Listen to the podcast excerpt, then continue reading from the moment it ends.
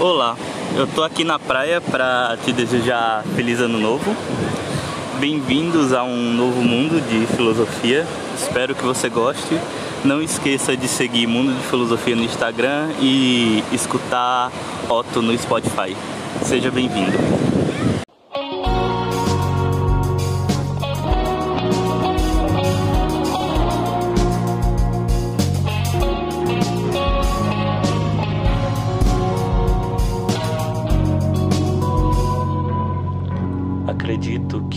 Toda autoridade tem de se justificar.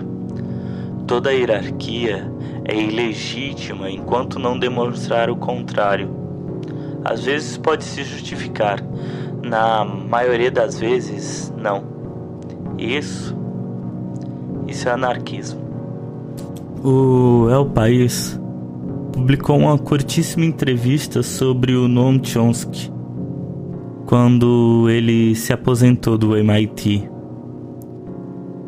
O título dessa entrevista é Noam Chomsky. As pessoas já não acreditam nos fatos. Noam Chomsky, para quem não conhece, é um filósofo, um linguista que as pessoas contam que começou estudando a origem da linguagem e depois decidiu pensar sobre política. Mas não é bem isso que aconteceu. O Chomsky uma vez falou no Roda Viva que política sempre também foi um tema no qual ele se interessou. Ele estudou linguística para tentar falar sobre como existem estruturas que possibilitam a linguagem, estruturas que estão com a gente desde antes do nosso nascimento ou do, desde o nosso nascimento. E ele já não tem muita segurança em falar. Parece não ter muita segurança em falar sobre linguística, apesar de ser o maior linguista vivo. Ele não há de bater o martelo nas coisas. Sobre política, ele parece bater bem menos o martelo, mas sabe criticar muito bem. Ele não tem uma proposta última para a solução política de todas as coisas, pelo pouco que eu entendo do Chomsky, mas ele parece aceitar muito diálogo dentro da perspectiva anarquista, tentando explicar que o anarquismo é a luta contra o poder ilegítimo.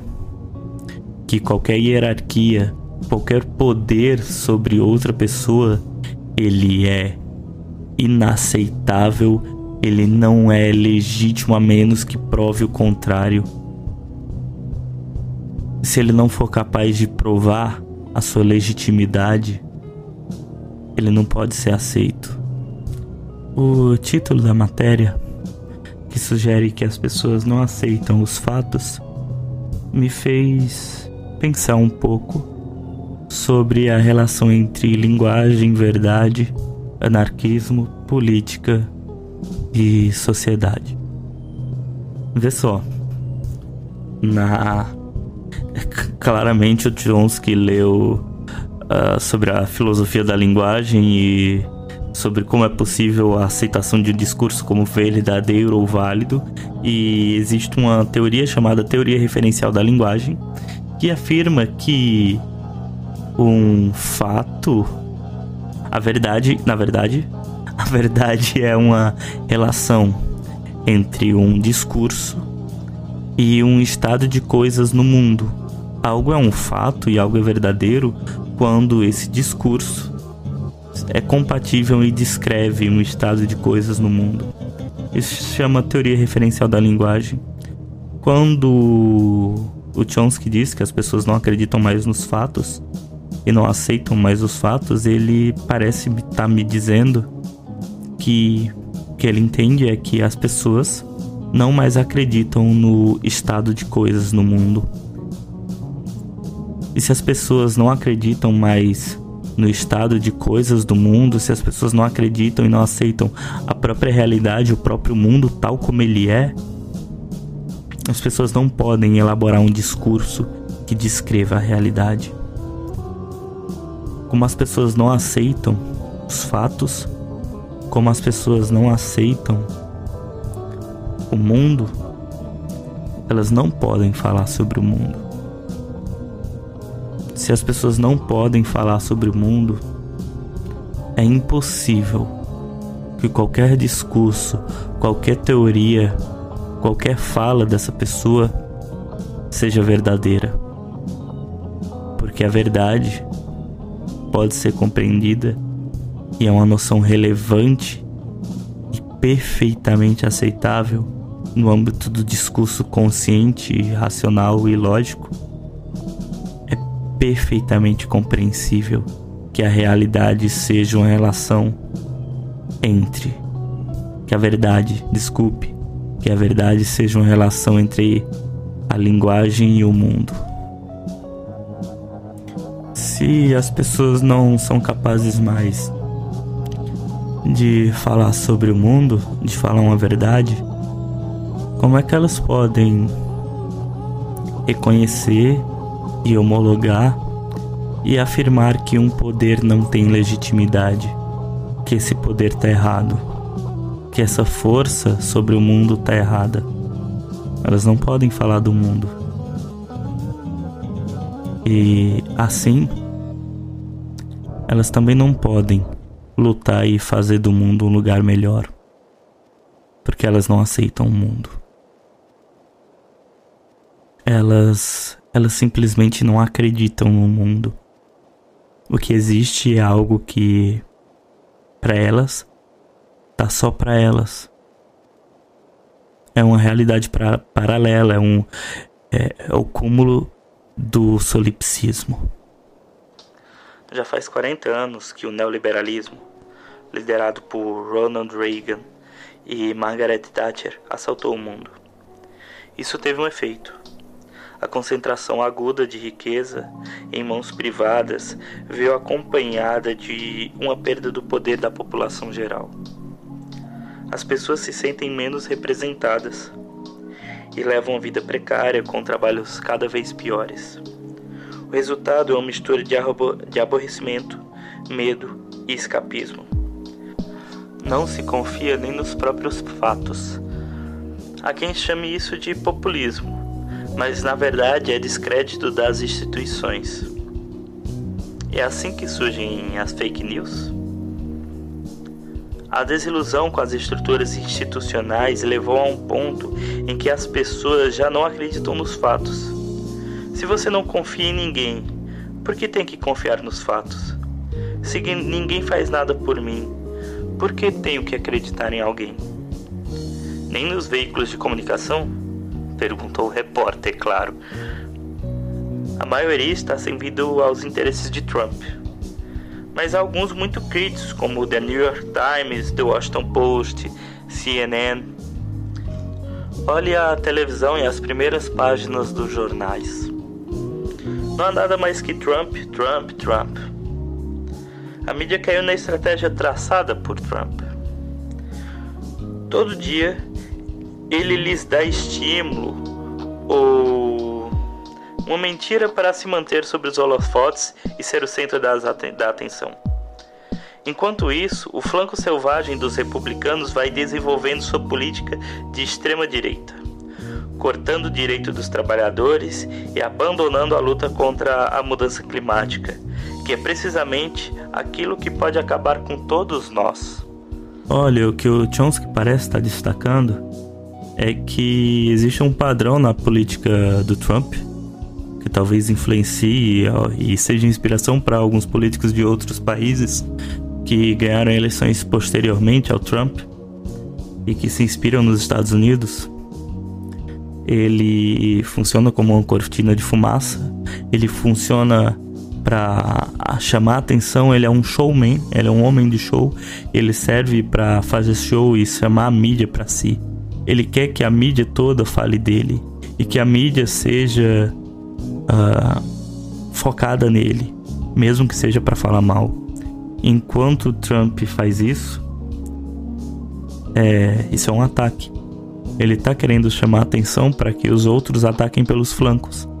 é quase uma partida de RPG, onde o tanque, o guerreiro, ele leva o maior dano, chama a atenção dos inimigos, enquanto os outros mais sorrateiros e perigosos atacam pelos lados e por trás. Duas características que trazem a, a o ataque do Trump, da política do Trump e de qualquer um que faça política como o Trump. Duas características dessa política são a primeira, a grande desigualdade e a tomada do poder do povo, fazendo com que o grande povo não tenha poder, que não exerça o poder na sociedade, que não tenha poder de compra, e não tenha poder social, que não tenha poder cultural e um dos preços disso, o recurso, o material que é usado para fazer esse ataque, que é usado para traçar essa guerra, é o material ecológico. Esse tipo de política pouco se importa com os resultados ecológicos que causam ao meio ambiente. E esse tipo de política de mercado, de economia, o Chomsky destaca é o que pode levar à extinção da raça humana. Só como é que você pode afirmar isso se para isso você tem que olhar o mundo para dizer que a raça humana pode acabar por causa do aquecimento global? Você tem que aceitar que a Terra é redonda e que existe aquecimento global. Se você é capaz de desacreditar totalmente nos fatos da redondeza da Terra ou do aquecimento da Terra, você não é capaz de enxergar a extinção da raça humana chegando. O neoliberalismo existe, mas só para os pobres. O mercado livre é para eles não para nós. Essa é a história do capitalismo. As grandes corporações empreenderam a luta de classes. São autênticos marxistas, só que com os valores invertidos.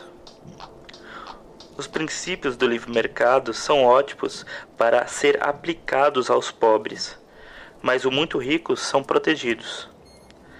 As grandes indústrias de energia recebem subvenções de centenas de milhões de dólares. A economia de alta tecnologia se beneficia das pesquisas públicas de décadas anteriores. As entidades financeiras obtêm ajuda maciça depois de afundar. Todas elas vivem com um seguro. São consideradas muito grandes para que cair e são resgatadas se têm problemas. No fim, das, no fim das contas, os impostos servem para subvencionar essas entidades e, com elas, os ricos e poderosos. Mas, além disso, se diz à população que o Estado é o problema e se reduz seu campo de ação. E o que ocorre? Seu espaço é ocupado pelo poder privado e a tirania das grandes corporações fica cada vez maior o que o senhor descreve soa a George Orwell. Até Orwell ficaria estaria assombrado. Vivemos a ficção de que o mercado é maravilhoso porque nos dizem que está composto de consumidores informados que adotam decisões racionais. Mas basta ligar a televisão e e ver os anúncios Procuram informar o consumidor para que tome decisões racionais ou procuram enganar? Pensemos, por exemplo, nos anúncios de carros. Oferecem dados sobre suas características? Apresentam os informes realizados por entidades independentes? Porque isso sim geraria consumidores informados capazes de tomar decisões racionais. Em vez disso, o que vemos é um carro voando pilotado por um ator famoso tentam prejudicar o mercado. As empresas não querem mercados livres, querem mercados cativos. De outra forma, colapsariam. O Chomsky está falando de alguns pontos. Dentre alguns deles, é que o mercado livre O livre mercado, ele só vale para o pobre. Se o pobre fizer uma empresa e ela quebrar, porque as pessoas não querem, não tem demanda suficiente para esse mercado que foi criado, o pobre está com um problema, porque ele tem uma empresa que quebrou. Se o mercado, se o pobre não tem empresas suficientes marca, pagando o valor da mão de obra dele, ele está com um problema, porque o livre mercado, bem, não tem demanda suficiente para o trabalho que ele presta. Mas isso só vale por, por pobre. Recentemente, o atual presidente parcelou uma dívida da Avan com o INSS de 168 milhões. A dívida pode ser paga em 115 anos. Procurei no Google e achei essas informações. Está num processo de anistia de dívida dos ruralistas em 17 bilhões. Teve uma dívida da Oi que foi perdoada de 65 bilhões. E o Temer perdoou 47,4 bilhões de dívida de empresas. Foi a maior anistia em 10 anos.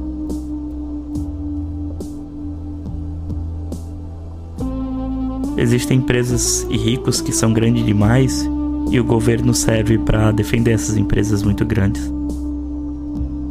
E quando algo der errado, a culpa é do governo. E o que, é que essas empresas querem é que o governo tenha menos poder.